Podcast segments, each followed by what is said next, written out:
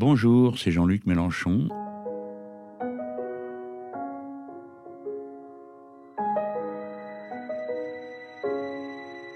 Voici le septième épisode de la série des podcasts sur la séparation des églises et de l'État. Alors c'est avec la Révolution que tout va exploser en 1789 et que l'on va voir pour la première fois être appliqué comme une politique de l'État, la séparation des églises, euh, de l'Église plus exactement, parce qu'à l'époque, c'est essentiellement l'Église catholique dont il est question, d'avec l'État. Et cette séparation, elle va se traduire par des, d'abord la déclaration des droits de l'homme et du citoyen, que l'on devrait appeler de l'être humain et des citoyens, dont je rappelle euh, à cette occasion encore qu'il s'agit bien des droits de l'être humain et des citoyens. C'est-à-dire qu'on ne dissocie pas les droits du moyen de les voir être accomplis ou respectés, c'est-à-dire la citoyenneté. C'est le pouvoir des citoyens qui garantit euh, la liberté et le respect des droits humains. Voilà, des droits humains imprescriptibles, non négociables et universels. Voilà comment ces choses euh, euh, se nouent dans la déclaration. Et puis ensuite, il va y avoir les mesures qui concrètement vont matérialiser la séparation des églises et de l'État dans des actes qui aujourd'hui paraissent évidents, mais qui à l'époque euh, étaient vraiment une révolution. Par exemple, la tenue de l'État civil par les mairies et non plus par les églises. Et l'instauration d'un certain nombre d'actes civils qui remplacent les actes religieux. Et il y en a au moins un qui mérite une attention toute particulière, c'est le mariage, qui, de sacrement qu'il était jusque-là, devient un acte civil, qui se célèbre à la mairie, évidemment, les personnes pouvant euh, euh, si elles le veulent, ensuite célébrer euh, leur mariage euh, religieux.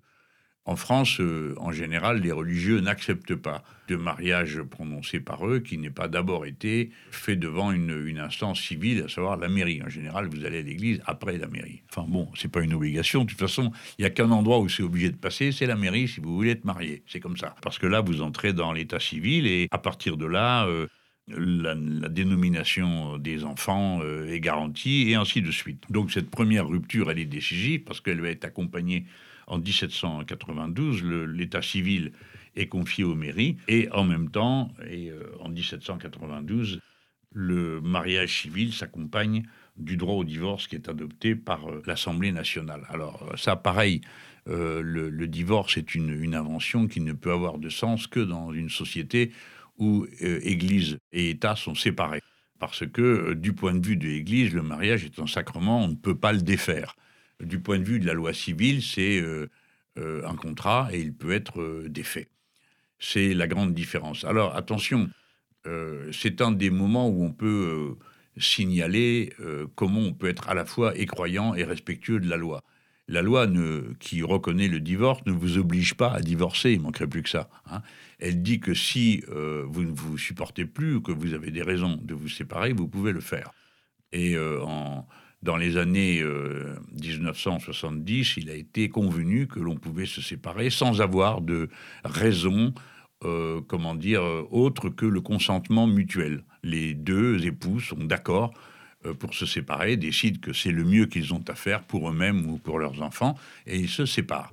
Euh, cette idée du consentement mutuel a été un franchissement de seuil absolument incroyable parce que euh, ça voulait dire que définitivement, seule la liberté de conscience individuelle entrait en ligne de compte. Alors évidemment, il y a toutes sortes de procédures juridiques qui entourent tout ça. C'est pas un claquement de doigts, au revoir et merci. Non, euh, euh, c'est, tout ça est entouré de garanties, de droits mutuels respectés, etc. Mais enfin, le premier moteur de cette affaire, c'est euh, la décision individuelle, donc une nouvelle fois, la liberté de conscience qui est l'agent reconnu comme la cause suprême et de, reconnaissable comme autorité pour toute décision humaine. Alors à côté de ça, évidemment, il y a la liberté de divorcer, mais on peut parfaitement décider que soi-même on ne le fera jamais je veux dire du point de vue de ses convictions religieuses, de la même manière que la liberté de l'avortement n'a jamais voulu dire qu'on obligerait qui que ce soit à avorter.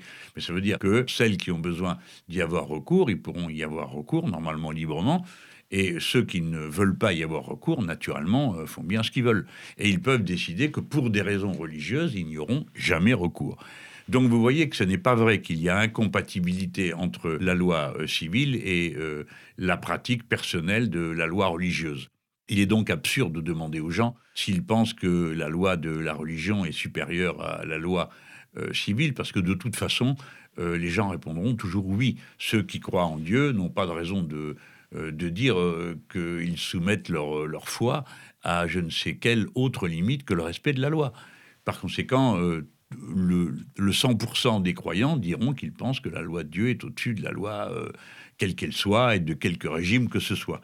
Donc ce n'est pas la bonne question à poser. La bonne question à poser, c'est respecterez-vous, oui ou non, euh, la loi telle qu'elle est adoptée euh, par les assemblées est-ce que vous accepterez de vous y soumettre? Alors, je vais vous répondre, pour ma part, oui, je m'y soumets. Est-ce que je les accepte? Non, ça dépend lesquels. Et euh, la, démocratie, en effet, n'a pas pour autre objet que de prendre une décision. Rien de plus, et ne force pas votre conviction. Donc, vous vous soumettez à la loi, parce que c'est la loi, mais ça ne veut pas dire pour autant que vous êtes obligé d'être d'accord avec. Et une fois que la loi est adoptée, vous vous y soumettez, mais du, vous n'êtes pas obligé de pratiquer ce qu'elle euh, vous ordonne dans des cas comme ceux que je viens de mentionner, euh, le divorce euh, ou l'avortement, et on pourrait sans doute donner encore beaucoup d'autres exemples de cette manière. Donc c'est une vue de l'esprit de dire que c'est contradictoire. Et si on déclare que c'est contradictoire, alors on va professer une sorte d'athéisme d'État. Pour être un bon citoyen, il faudrait être athée. Mais c'est pas du tout ce que dit la laïcité, c'est pas du tout ce que dit euh, l'humanisme euh, tel que nous le pratiquons, nous autres qui ne euh, sommes pas des violents et refusons la violence de la religion, c'est pas pour aller imposer celle de l'athéisme. Et chaque fois que on a essayé de le faire, ça a toujours très mal tourné. Et dès la Grande Révolution, euh, ça a mal tourné pour des raisons qui euh, ont à voir avec l'histoire. C'est que le clergé étant soumis au pape, euh, le régime républicain naissant a demandé au clergé de jurer fidélité à la Constitution. Et, eh ben là, à ce moment-là, le pape a dit pas question, c'est à moi qui jure fidélité, il peut pas être question d'autre chose. Et à ce moment-là, eux ont refusé la supériorité de la loi civile et le clergé s'est explosé en deux morceaux les uns acceptant de jurer, les autres refusant de le faire, et euh, on s'est payé une guerre civile euh, assez inutile, à mon avis, parce que de toute façon, ceux qui étaient des traîtres à la patrie euh, le resteraient, et c'est pas en leur ayant fait signer je ne sais quel papier qu'ils auraient changé. Donc dans ces domaines, on ne peut pas brutaliser, on ne doit pas brutaliser, il faut convaincre et mettre de son côté le grand nombre. Pour finir, c'est le grand nombre qui a eu le dernier mot, et tout le monde respecte la loi de la République, même quand l'Église la trouve pas bonne, comme c'est le cas, par exemple, l'Église catholique a toujours dénoncé euh, les lois sur le droit à l'avortement. Elle n'est pas d'accord pour que les êtres humains soient libres dans ce domaine. C'est son affaire, c'est une affaire de religion. Mais ceci dit, on voit que les croyants peuvent très bien pratiquer leurs propres règles religieuses sur ce sujet, euh, tout en respectant la loi et en n'interdisant pas aux autres d'être libres. Donc voilà comment, quand on est de bonne volonté, on traite ces questions et il faut toujours se méfier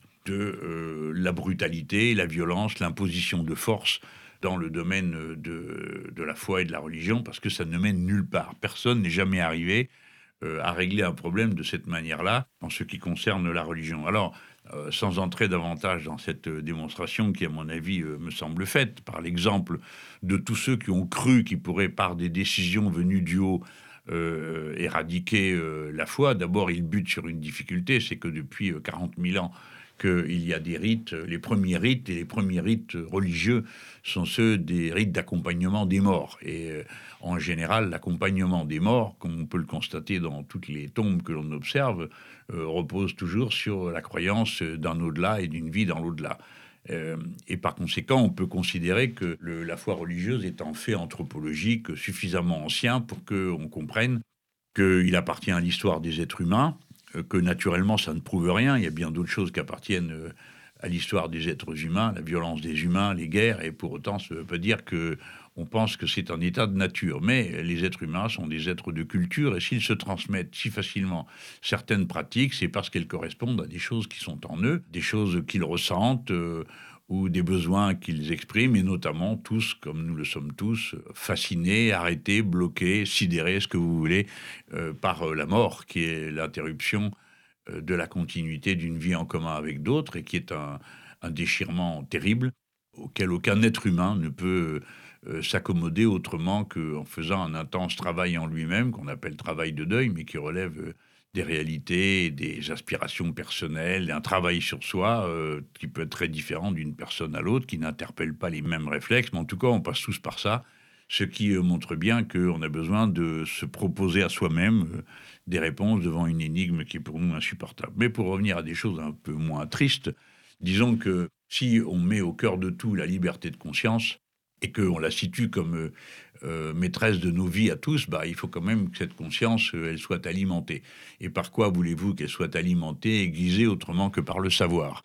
C'est évidemment en sachant, bah, ça résout pas tout, mais c'est déjà ça, c'est en sachant que nous allons vaincre beaucoup de nos préjugés. Préjugés, ça dit bien ce que c'est, c'est juger avant même que c'est lieu. Hein. On a jugé avant que ça ait lieu, avant qu'on l'ait vu. qu'on va vaincre nos préjugés, nos superstitions, que l'on va apprendre à se guider euh, dans, l'existence, à faire nos choix. On va pratiquer le doute méthodique euh, pour faire plaisir à Descartes. On va douter de tout ce qui nous paraît évident pour voir si c'est si évident que ça.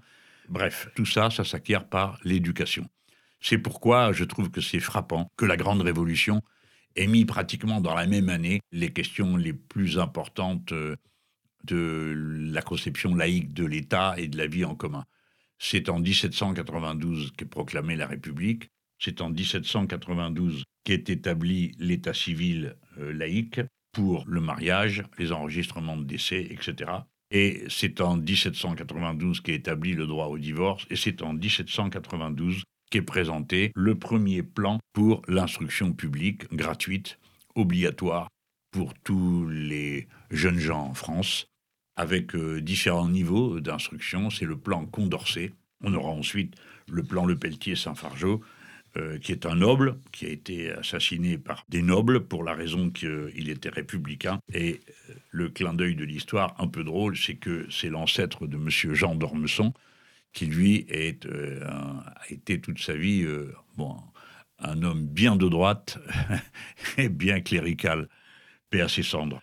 En attendant, c'est l'année 1792 où surgit la lumière dans l'histoire de la fondation pour la première fois d'une république dont les principes ne sont pas réservés à ceux qui y vivent, mais s'adressent à l'humanité tout entière. C'est ce qui distingue la Grande Révolution de 1789 de toutes les autres. C'est qu'elle proclame des principes qui s'appliquent à tous les êtres humains, dont elle voudrait qu'ils s'appliquent à tous les êtres humains, et elle est donc d'essence universaliste, au contraire euh, de toutes celles qui euh, vont se faire au bénéfice de tel ou tel type de citoyen ou de tel ou tel type de nationalité.